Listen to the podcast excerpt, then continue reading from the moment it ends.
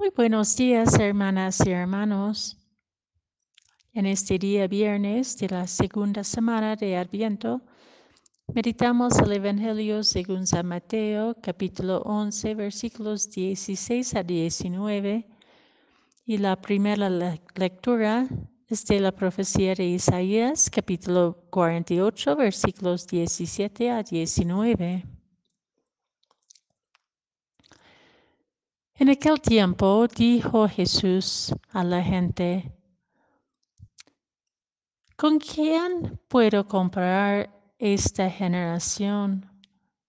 Se parece a los niños que se sientan en las plazas y gritan a sus compañeros, tocamos la flauta y no han bailado, cantamos lamentaciones y no han llorado. Porque vino Juan que ni comía ni bebía, y dijeron, tiene un demonio.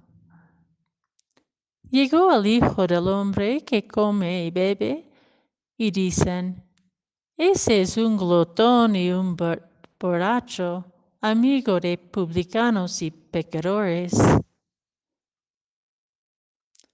Pero la sabiduría de Dios se justifica a sí misma por sus obras.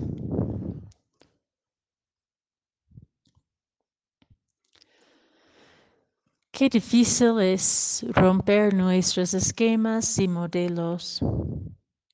No somos tan bien como esa gente a quien Jesús reproche en el Evangelio de hoy.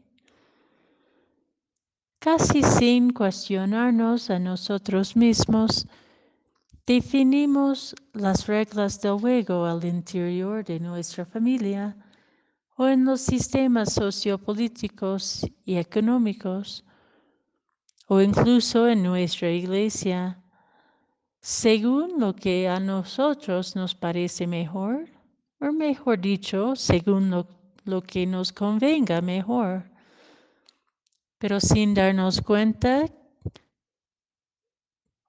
tan que son tan contradictorias y mezquinas. Reclamamos a la gente que no bailan a nuestro ritmo. Nuestras expectativas de otros, como deben portarse, muchas veces nos ocultan nuestras contradicciones, porque nos convencemos que tenemos la razón que nuestros juicios y prejuicios son justificados, que somos más inteligentes, más piadosos o más poderosos que los demás.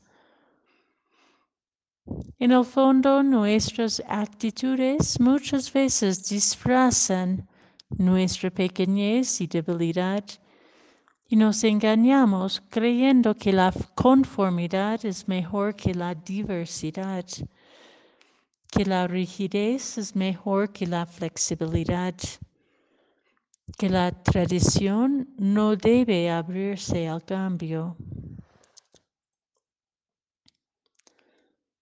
La invitación de Jesús hoy es que nos volvamos a un profundo discernimiento, enraizado en el otro que habita en lo hondo del ser el otro divino que también habita en el otro y la otra diferente que tocan a la puerta, que desafían nuestra comodidad, que caminan a nuestro lado con un ritmo distinto que lo nuestro. A la medida en que podamos desconstruir nuestros esquemas que pintan nuestra realidad con solo dos colores de lo que vale y lo que no vale, de lo que es digno y lo que no es digno, podamos comenzar a ver que la vida es más dinámica, más ambigua, más reveladora cuando la encaminamos a través de nuestras relaciones con una apertura a la diferencia.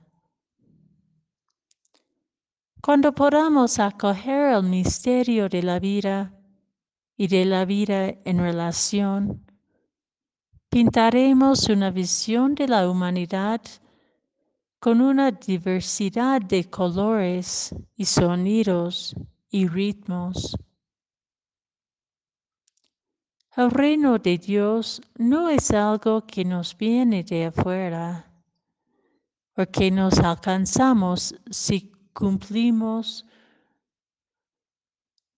o que lo alcanzamos si cumplimos las normas establecidas, sino que el reino se acontece en la vida cotidiana, en lo que nos interpela, en lo que nos exige a escuchar y discernir, convertirnos y dejar que lo sagrado se revela a través de la humildad y la compasión. La sabiduría de Dios se conoce por sus obras. Ojalá acojamos esta obra que germina en la vida interior y relacional,